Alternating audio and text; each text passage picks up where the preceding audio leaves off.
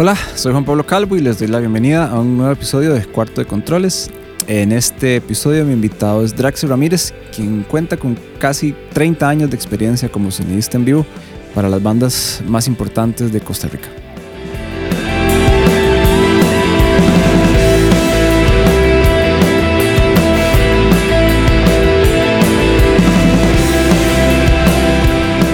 Eh, bueno, ma, muchas gracias por venir. Gracias por, por sacar el ratito, conversar.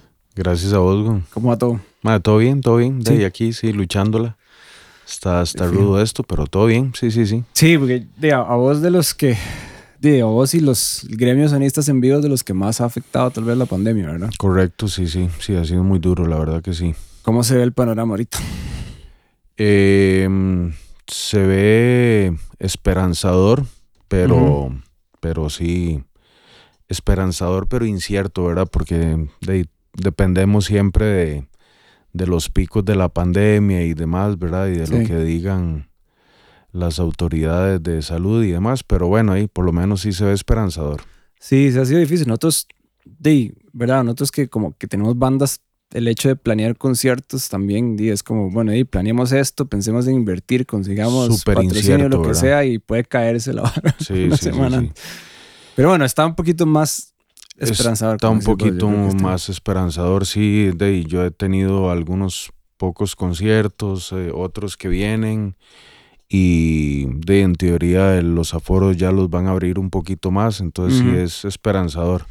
Pero ha sido muy difícil, De la verdad que sí. de Sí, sí, sí.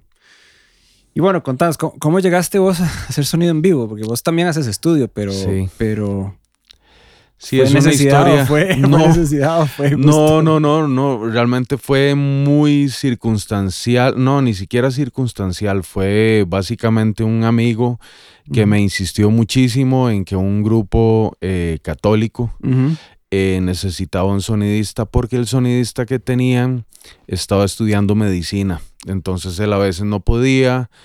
Eh, me insistió tanto, tanto, tanto, tanto, sí, tres meses diciéndome que fuera, que fuera, y yo le decía, madre, yo no tengo la menor idea de lo que usted me está diciendo, no sé qué es un sonidista, no sé qué hace. Pero ¿y por qué se le Eh, metió ese mae que vos eras el que le podía ayudar? Mae, porque teníamos un grupo donde yo medio tocaba y medio cantaba Ah, y este teníamos un trío. Empezó Ajá. con un trío, trío así de como De trío. Los Panchos, sí. Ah, mae. Correcto. Eso no me lo hubiera imaginado nunca, digamos. No hay cosas que todavía no te imaginas, mae, que he hecho como esas, mae. Eh, mae, el trío de no, no, no nos fue muy bien. Eh, sobre todo después de una fiesta, ma, ya cuando estaban muy borrachos y nos comenzaron a pedir música de Michael Jackson y yo dije, mae, esto no lo puedo aguantar, ma. O sea, digo, pasamos muchas horas ensayando, ma, para que esta manada de borrachos, ma, Sí, sí, nos no se- pidan música de Michael sí, Jackson no que no cuenta tiene nada un trío, ¿no? Ma, No sí. somos- Ay, yo no mae. soporté eso. Entonces, el trío no funcionó. Intentamos hacer un grupo y yo le decía, uy, ma, qué bonito un grupo con tres guitarristas. Le digo, ma, eso no va para ningún lado, ma. Sí, sí, sí. El ma era el del requinto, entonces yo le dije, ma, sea usted el guitarrista, ma, Sí, del bueno. grupo, pero yo no tengo nada que ver. Entonces el ma me dijo, pero ahí llegate. Entonces el ma me decía, ma, ¿por qué no acomoda los, am- los amplis y volúmenes? Y yo le decía, ma, yo de eso no sé. Y de verdad, yo no tocaba nada de eso.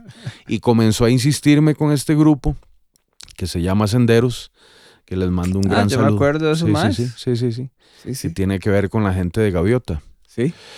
Entonces, eh, este amigo de Marco ahí eran- Late, está ahí. Ah. ¿no? Marco Late, ¿no conoces eso? Marco Ulat estuvo ahí, sí. ujú. ¿Vos Mae, conociste, pasaron- par- paréntesis, Ah, hardcore sí. por esa Ah, nota? ¿Vos ah. conociste a Alfredo Alán? Claro, sí, Sí. sí, él fue... Yo estuve como tres años en, en Senderos, creo que después de que yo me fui, creo que el que entró fue Alfredo, Alfredo. Alán. Sí. Alfredo fue el que yo aprendí todo lo que sé al inicio de audio por Uf, Alfredo. él es el culpable. Sí. Wow. Entonces sí, eh, de, fueron tres meses insistiéndome todos los días que fuera, que habían comprado un teclado nuevo, que el teclado tenía orquesta. Y yo le decía, este más está muy fumado. Era un M1, Hijo. imagínate, Korg No, M1. sí, ah, huevón. y después que habían comprado un módulo, un Roland no sé qué y un Proteus y yo decía, este más está muy fumado. y, y, ya yo creo que la gota que derramó el vaso fue cuando me dijo, madre, compraron un Arturito. Y yo dije, ¿Qué? suave, ¿qué? Me dice, sí, compraron una, un aparatito y ahí pusieron todos los módulos y se ve como Arturito. Y yo ah. dije, ah, no, no, no. tengo que ir para, que, para ver si es cierto todo. Sí, sí, sí. y cuando yo entré a la iglesia, iglesia, la iglesia católica del porvenir, que era como la sede del grupo, Ma, yo vi absolutamente todo lo que el mae me había dicho, así todo, ma. En serio. Como el gran pez, no sé si sí, exactamente igual, ma, era como el gran pez. Y yo decía, y mae, y yo de entrada veo la consola, una Pibi, que era la, la, consola de Gaviota. Ma, yo entré y yo le dije a mi compa, ma, esto es lo que quiero hacer el resto de mi vida. Qué tones, ma. Pero así fue como... De una. De una. Ah. Y el mae me decía, ma, ¿en serio? Y yo, ma, sí ya me presentó con las chicas y, y desde ahí comencé. Qué tan, madre, qué loco. Sí, fue demasiado loco, la verdad que sí. Sí, sí. Bueno, pero mucha gente tiene como ese encuentro, ¿verdad? Como, como inusual. Yo lo he escuchado a mucha gente, músicos, que hay un momento en el que encuentran el instrumento y dicen esto es lo que quiero hacer y no hay vuelta atrás, ¿verdad? Es como, como, como cuando uno está... Sí, a mí me pasó así eh, rajado porque yo estaba estudiando informática y me iba súper bien. Estaba, ya tenía un año de carrera. Estaba estudiando en ULACIT y súper bien. Mi hermano es informático, entonces yo tenía relativamente la vida. Sí, ya, tenías un camino. Sí, ya tenía. Y decidiste joderte la vida. Decidí joderme la vida, más sí. de, sí, sí, de, me acuerdo que cuando entré con Senderos y a veces se acordaban y me daban algo, pero ahí, ¿verdad? Cada mes o cada dos o tres meses, empezando, ¿verdad? Ya después, este, sí, fue crecer, crecer, crecer. Me trabajé con Gaviota. Después, este, el que había sido director de Senderos me ofreció eh, trabajar en un estudio que él iba a hacer, que se llamó GB Producciones. Ajá. Y ahí fue aprender eh, todo el mundo del estudio y fue demasiado, demasiado bonito. Qué tonis, mae. Sí, sí, sí, sí. Qué bonitas esas épocas donde uno como que se maravilla y se sorprende de, o sea, como hay como esa, como esos ojos así abiertos de, de cachorrillo, ¿verdad? cuando uno ve las cosas nuevas increíble. Y va, entrando a un mundo nuevo y, increíble y para mí era de pasé con esos ojos de cachorrillo mae, años de años todavía, por supuesto, ¿verdad? Uno nunca deja de aprender pero hay cosas que uno ya eh, de pronto asume o va asociando y no es tan sorprendente, ¿verdad? Pero sigue aprendiendo. Claro, pues, pues. Pero en ese momento y todo era nuevo, ¿verdad? ¡Wow! Esto es un micrófono. ¡Wow! sí, sí, sí, sí, La primera vez que uno sostuvo un, no sé, un 414, ¿verdad? Que era como lo más caro que uno podía tener. ¡Ah! Me acuerdo sobrado, el baterista de mi banda. El mae, una vez que conocí el 414, el mae tiene 25 años de hablar del 414 todos los días como el mejor. que se queda en ese. Sí. Qué bueno, Mae. Y bueno, ahí dedicaste ya, ya tenés ¿Cuántos años de trabajar de sonido en vivo? Ya son bastantes. Mae, ya estoy llegando casi como a los 30, mae. Así ah, son como 28 más o menos. Sí, sí, sí. Y bueno, ser sonidista en vivo en Costa Rica debe ser, bueno, lo sabemos que es como complicadito. No solo por los lugares, sino también por los recursos. Claro. ¿verdad? Me imagino que, que bueno, yo, yo, yo nunca he hecho sonido en vivo, pero sí he tocado en bandas con sonidistas en vivo y soy amigo de, de varios. Y bueno, y ahora vos trabajo con vos, por dicha. Y eh, me ha tocado como organizador de conciertos, pues conseguir las cosas que necesitan. Y, y ahorita es un poco más sencillo por la proliferación de consolas digitales, digamos, y que hay mucha gente que las tiene porque sale caro a un buen, buen precio, pero, pero recuerdo que hace muchos años eso había sido un dolor de jupa porque deben haber habido contadas ocasiones en las que se podía contratar algo realmente adecuado. muy difícil. Sí, sí, la verdad que sí. Eh, de miles de experiencias, por supuesto, ¿verdad? Pero me acuerdo estar en Jazz Café San Pedro y ver a, eh, a Yellow Jackets.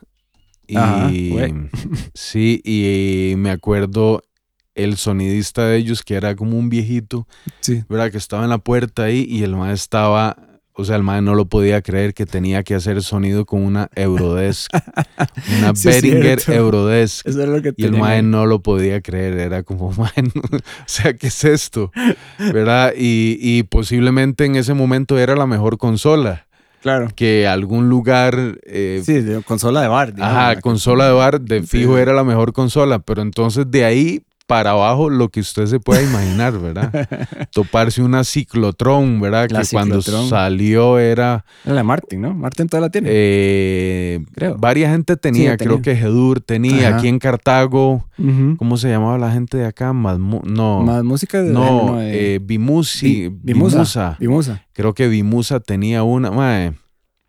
Y era toparse con eso que de pronto uno, de uno, entre el aprender, ¿verdad? Eh, se da cuenta que las cosas cuando son muy grandes no es como que todo está bien. Sí. No siempre No pasa, siempre. ¿verdad? Eh, entonces, eh, Daisy fue muy, muy difícil. Nunca Claro. se me olvida que fue como ese punto de inflexión, ¿verdad? Ese punto de quiebre que yo decía, suave, aquí está pasando algo. Era un festival, un FIA, el cierre del FIA, y habían tres tarimas en el, en el Parque de la Paz. Ajá. Y yo estaba en una tarima con, yo en ese momento trabajaba con Gaviota. Gaviota abría el, el- el- el concierto, la, la actividad de cierre. Y yo estaba en la tarima con el sonido del hélice. Ajá. Y era una, dos paredes, ¿verdad? Una pared por lado de Sí. JBL. Eh, la tarima principal era la tarima de Espectacolor, que de hecho eh, mi gurú, mi maestro, mi gran amigo Memo era el, el- todavía trabajaba ahí, Ajá. eh, Memo Gómez. Eh, y eran dos paredes más grandes que la, que la de a la par de Pibi y yo decía, wow, era uno así sorprendido, Claro. pero en el fondo había una tarima, una tarima pequeñita con dos parlantitos por lado Ajá. que era RS RSTV o? RSTV, Sí, sí. ¿verdad? Y yo decía, suave, suave, es, es, es- ¿qué es lo que está pasando aquí? Y eran, eran eh, las, las torres de eh, Nexo, pero la serie de conciertos. Ajá. Y la gente de Cuatro Vientos de Argentina, que eran los internacionales, llegaron y decidieron cambiarse de la principal a Ah, esa esa. de RCTV. Qué jeta. Y yo dije, aquí algo está Algo pasando. Sí, sí, sí. Algo está raro aquí. Y efectivamente, cuando yo empecé a sonar, yo decía, de está sonando duro. La principal más. sonaba más Duro, duro. ¿verdad? Pero cuando comenzó a sonar la otra que tenía unos parlantitos, era increíble. Y yo Sí. dije, ah, ok, claro. Menos es más, parece. Sí. Y el tamaño, además, ¿verdad? Bueno, que eran muy además que- imagino que eso es algo que siempre me he preguntado y, y de hecho me parece un buen momento para, para preguntarte porque de cuando lo que habían era paredes de parlantes, me imagino que la fase de eso debe haber sido un desastre. Sí, Porque sigo. me imagino que por eso salieron los line arrays, esa fue Claro, como la, la yo creo que todavía me sigue doliendo y so- todavía tengo el, el tinnitus por eso, ¿verdad? Porque Claro. Sí, porque trataban de compensar con volumen las frecuencias que se estaban comiendo. de- era una cosa de locos, Sí. ¿verdad? Era una cosa ¿Cuál de era locos. la cuál era la, la regla o que había alguna Ahora que yo me lo pregunto más de no había regla, man, no, no existía. Me, acuerdo que en algún momento uno comenzaba a ver ya como arreglos que ni siquiera eran arreglos, era, era posiblemente lo que la gente leía en el manual y decían, ay, mira, el fabricante dice que pongamos los parlantes así, pongámoslos. Ajá. Y de pronto comenzaron a jugar con los con los, los ángulos eh, de con los ¿verdad? ángulos de, ¿verdad? de fábrica y uno veía esos arreglos y uno decía, qué raro. Y me acuerdo que más de uno, posiblemente yo, uno los ponía de Sí, frente frente, porque frente. era lo que ya estaba acostumbrado, Claro. ¿verdad? Pero no, nunca le habían dicho, o uno nunca también se había tomado la Sí. molestia. Eh, también es que no había tiempo de hacer Claro. las cosas, ¿verdad? Eh, ahora de pronto hay pruebas de sonido, ¿verdad? En, en algún momento eso no No existía. Eh, pero en algún momento la figura del sonidista no existía. Claro. Que era más duro, lo que vos decías. Sí. O sea, realmente sí, yo me acuerdo haber pasado mis primeros 10 años eh, sufriendo muchísimo, ¿verdad? Porque hey, la figura de sonidista, del sonidista como tal no existía. Sí. Entonces, no, de ahí, cuando te llamaban decían, uy, mae, pero es que, de como no sabíamos o como no lo teníamos contemplado, no hay mucha harina, ¿verdad? Eh, De hecho, entonces, es Bueno, y muy ni, difícil. Ni, ni yéndose tan atrás, yo me acuerdo cuando yo empecé con mi banda, nosotros siempre procuramos, no sé, yo, yo tal vez por vivir en, yo no, no estaba muy empapado de, la, de la, de la situación del, del ambiente, digamos, yo venía como de una, de una burbujita conformada por mí, nada más, y decidí empezar a hacer chivos y yo dije, "Di, yo tengo que tener un sonidista. Entonces yo ujú, siempre tra- me preocupé por tener un sonidista propio, ujú. pero me acuerdo que todo mundo llegaba y me volvía a ver raro. Es como, Claro. "Mae, ¿usted por qué? Y, y yo trae decía, a- y yo les decía, "Ma, pero ¿cuál, es- quién, quién es su sonidista? Di, no sé, ma, el mal del chante. Yo, ¿cuál mal del chante? Para mí fue como súper raro porque todavía hasta hace 15 años eh, era como loco pensar en que una banda trabajara con alguien fijo, por lo menos bandas pequeñas, ¿verdad? Claro. No, no, no bandas grandes porque ya eso estoy seguro que, que sí pero que, que es muy, muy loco que en el imaginario la gente, o sea, las bandas no consideren eso todavía. digamos. Es muy, lo- o sea, es muy loco pensar de que ahora es una locura eso. Sí, O sea, Sí. ¿verdad? De que la gente no piensa en eso. sí. Pero en mis inicios era totalmente raro que una banda llevara, un, Llevara a alguien. Llevara a alguien. De hecho, yo creo que mis primeros proyectos así formales, posiblemente, mm, sí, en realidad grupo, grupo formal, creo que mi, con la primera persona que yo trabajé fue con Manuel Obregón y sus proyectos, que el proyecto con el que yo realmente comencé con él fue con la Orquesta de la Papaya. Ajá, Pero comencé con ese proyecto porque yo había mezclado el disco. claro. Eh, y muchas veces me pasaba eso, que yo mezclaba el disco y entonces, mae, de, por lo menos haga la, la, eh, la presentación del disco. Y me pasó con, mae, Con un montón de grupos, de ¿verdad? Eh, hice presentaciones de Calúa, de Calle 8, Claro. de Brillanticos, de, mae, qué sé yo, bueno. de cosas que había grabado, había mezclado y entonces, de este mae ya se sabe el disco, llevémoslo aunque sea Llevémoslo para para- eso. Claro. Pero así era, ¿verdad? Y como, bueno, imagino que las bandas de, de eventos de repente tal vez era más común, o me equivoco. Sí, era un poquito más común, como de ahí, de vamos a ver, de, van a haber cuatro bandas, tres bandas, de llevemos a alguien y entonces, Sí. ¿verdad? Este, Sí, me refiero como a- las bandas, no sé, a Brillanticos, por ejemplo.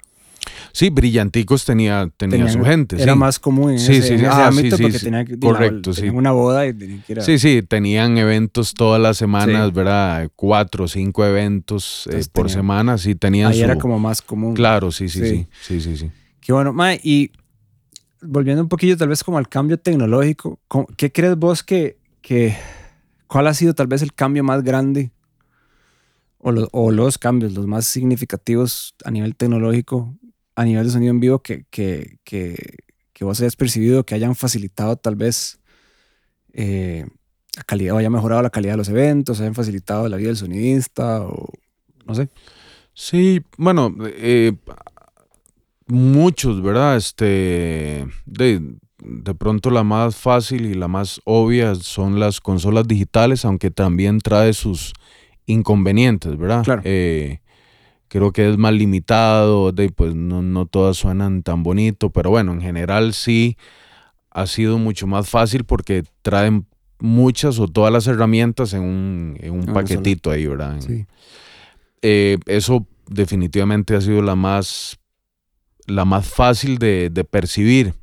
Pero de ahí para atrás, de ya cuando uno comienza a andar y se da cuenta que las cosas que no se ven son las más importantes, eso definitivamente. Como me acuerdo ir a, andaba de gira con la orquesta La Papaya, estábamos en Guatemala eh, era como en El Salvador, más bien era El Salvador, Honduras, Nicaragua, pero en El Salvador eh, me pusieron una Heritage que era era una consola de revista que yo la había visto en revista y yo creí que no existía hasta que la vi ahí, ¿verdad? Yo creí que era un mito y la veo y el, y el, el, el, dueño de la compañía tenía un procesador, un BSS. Y yo decía, ¿verdad? Yo maravillado, yo decía, mae, pero ¿qué es esto? Y me dice, mae, Usted puede tener los peores micrófonos, puede tener las peores cajas, pero con esto usted puede hacer maravillas. Y de verdad, y claro, el Mae me puso una Heritage y me puso unos Clay Brothers, ¿verdad? que era como de, era como de revista. Sí. Eh, esas cosas, ¿verdad? Que de pronto no son tan fáciles de percibir, yo creo que definitivamente sí son una maravilla, un gran cambio, porque ahí puedes alinear que eso antes no existía, ¿verdad? Entonces, tener esa herramienta para poder alinear, alinear, las, fases de los alinear las fases y polaridades y demás, eso definitivamente yo creo que ha sido de las cosas más maravillosas. Claro. Tener esas herramientas, ¿verdad? Eh, más allá de la consola y por supuesto toda la tecnología en parlantes que, es maravillosa, ¿verdad?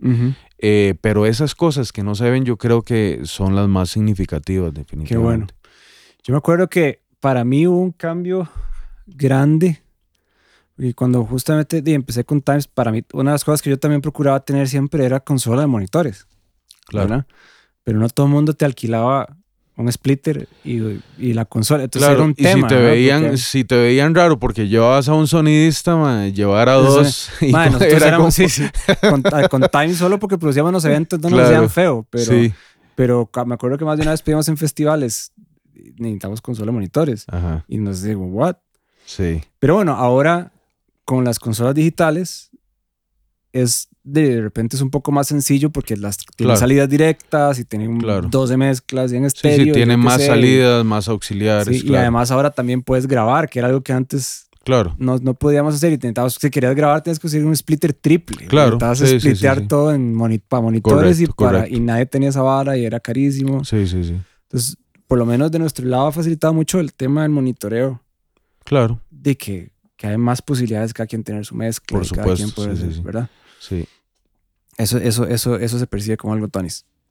Ok, y ma, hablemos un poquillo de, de, experiencias tuyas. ¿Con qué bandas, más bandas has trabajado? Porque vas, bueno, vas a trabajar con medio mundo. Yo me acuerdo de cuando yo, yo decía, man, necesito buscarme sonidista nuevo. Yo dije, Drax es... Es más, no, ni siquiera. Cuando yo, te, cuando yo empecé a trabajar con vos fue porque vos trabajas con Gandhi y yo tuve un grupo con Máximo que se llama The Cursed. Y Máximo dijo, y yo, yo solo con Draxi. Entonces, yo dije, todo bien. Entonces te, te invitamos a, hacernos el chivo. y, y ahí te conocí. Yo dije, madre, yo quiero seguir trabajando con este madre. Por eso empecé a trabajar con vos. Y mi punto es que, de, tenías mucho brete, o sea, costaba sacar una fecha, con, o sea, sacar una fecha con vos porque has trabajado con mucha gente. Sí, he, tenido la, sí, sí, he, tenido la, la, la, fortuna, la dicha, eh, porque, de sí, yo no sé ni por qué. Yo yo en el fondo, a ver, yo en el fondo nunca he pensado, sí, eso sí, lo de guapo sí. Nunca he pensado, ma, que soy bueno, la verdad, ma. Siempre he pensado que me encanta y amo hacer lo que hago. Eh, y de alguna y de alguna forma eso se transmite eh, no sé si a los botones, espero. Pues Pero creo que la gente de pronto valora eso y me apasiona mi trabajo. Yo creo, yo nunca me he considerado bueno. Eh, me he considerado afortunado y me he considerado un apasionado, eso sí. esas son las características que... Sí, y, por eso, pero eso no tiene nada que ver con que sea bueno. O sea, yo nunca me he considerado bueno, de verdad. Ah, Porque bueno, hay gente muy buena, bueno, por supuesto en el mundo, pero en este país hay gente increíblemente buena de la que yo he aprendido y sigo aprendiendo. Pero yo nunca me pongo en esa lista porque yo nunca me he considerado bueno. Pero por lo que haya sido, sí he tenido la fortuna de trabajar desde latino con, con muchas orquestas, eh, que me hace mucha falta, por cierto. Y eh, por alguna razón, de pronto por el look, dicen, este más rockero. y me encanta, por supuesto, el rock, pero en el fondo creo que soy más latino que rockero, aunque usted no lo crea, sí. Es una vara muy rara. O sea, me hace falta, digamos, trabajar con una orquesta y con ese rollo, ¿verdad?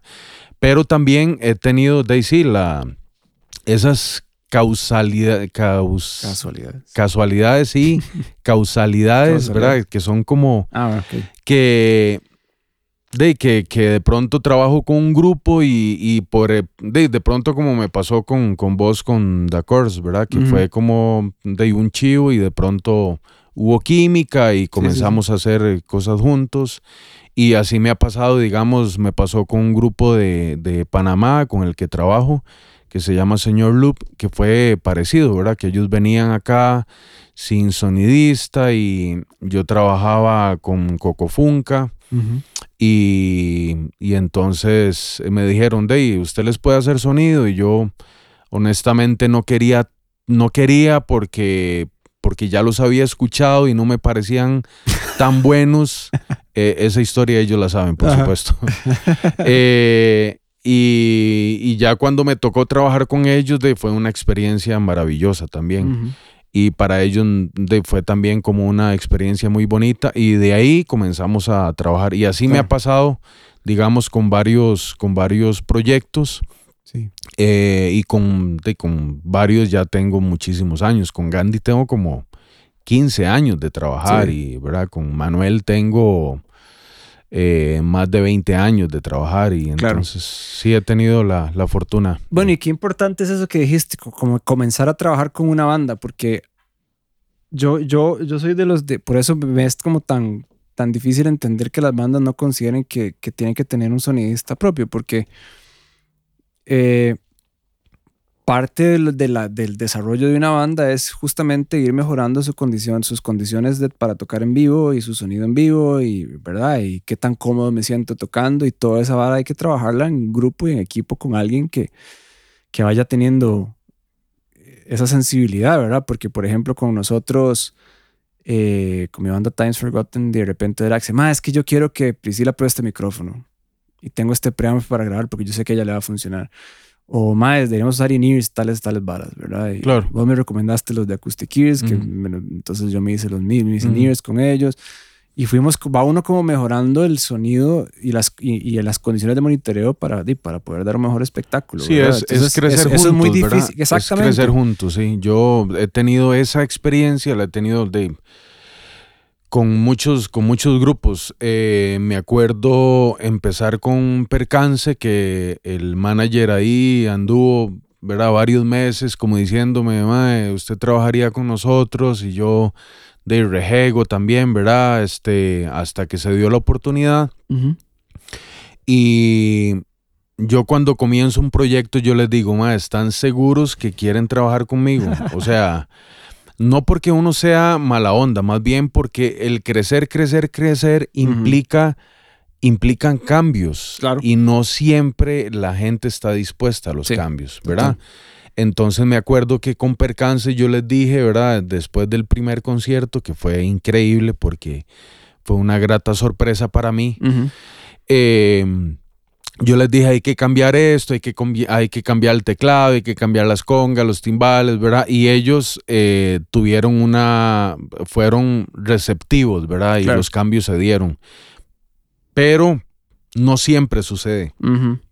Entonces ese crecer, crecer es muy bonito siempre y cuando haya una apertura, ¿verdad? Que no siempre se da. yo creo que pero es, bonito. Es parte de que, de que la banda sepa de por qué está consiguiendo a esta persona en específico. claro. es como porque dice, yo te digo vos si quieres trabajar con vos porque me interesa no solo lo que puedes hacer en la consola, sino tu input sobre cómo podemos mejorar lo que estamos haciendo.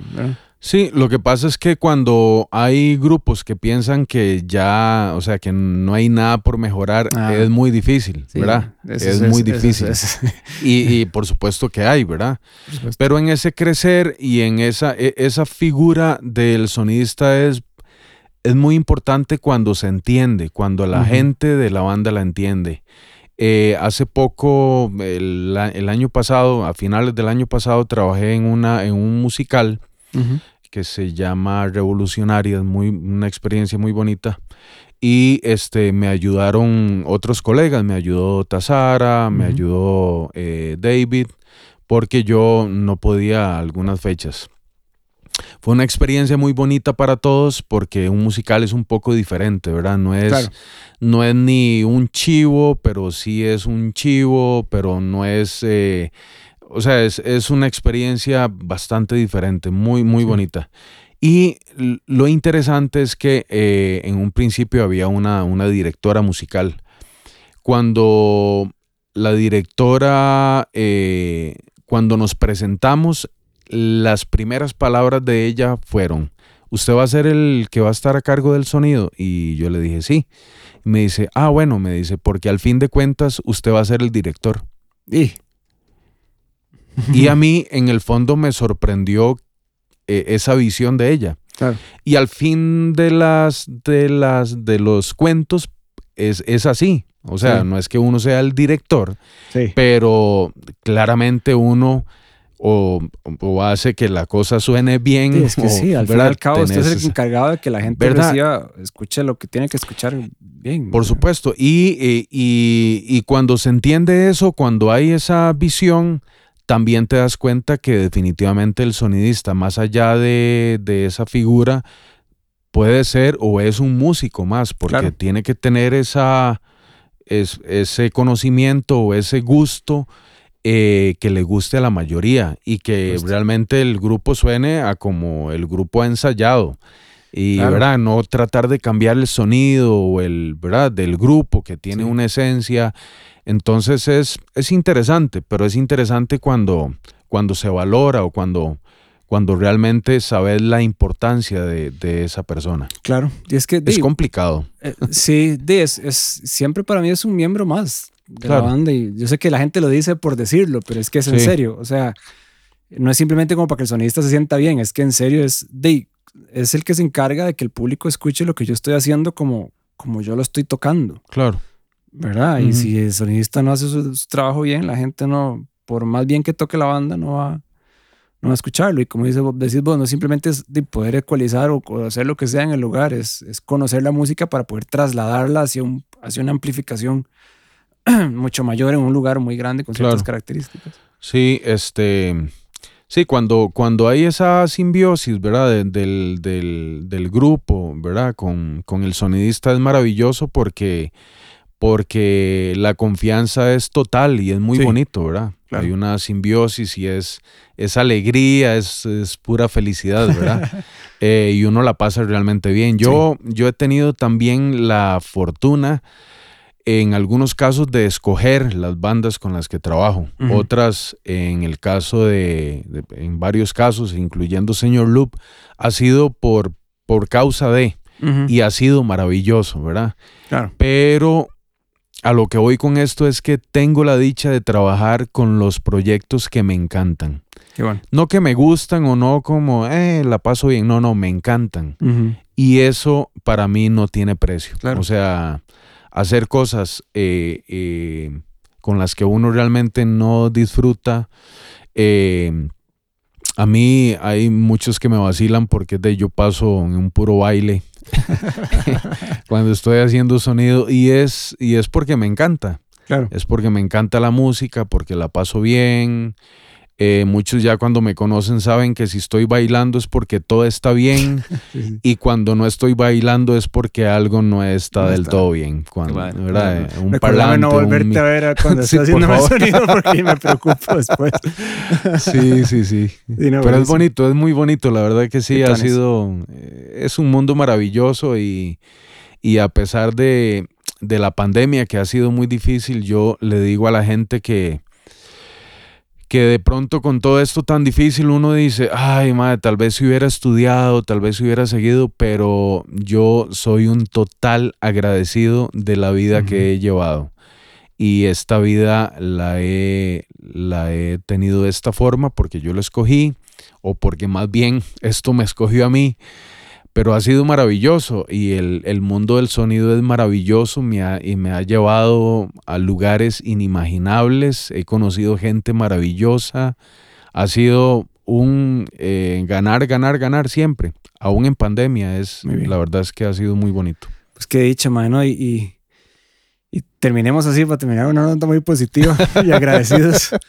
y pues me toca, te agradezco a vos más bien por sacar el rato. Y no, ma, gracias a vos de verdad. Gracias a vos por, por aceptarme en tus proyectos primero, ma, este, ha sido muy bonito ma, conocerte y, y, ha sido muy bonito estar en este ambiente, la verdad. Bueno, sí, sí. Gracias a vos. Pura vida.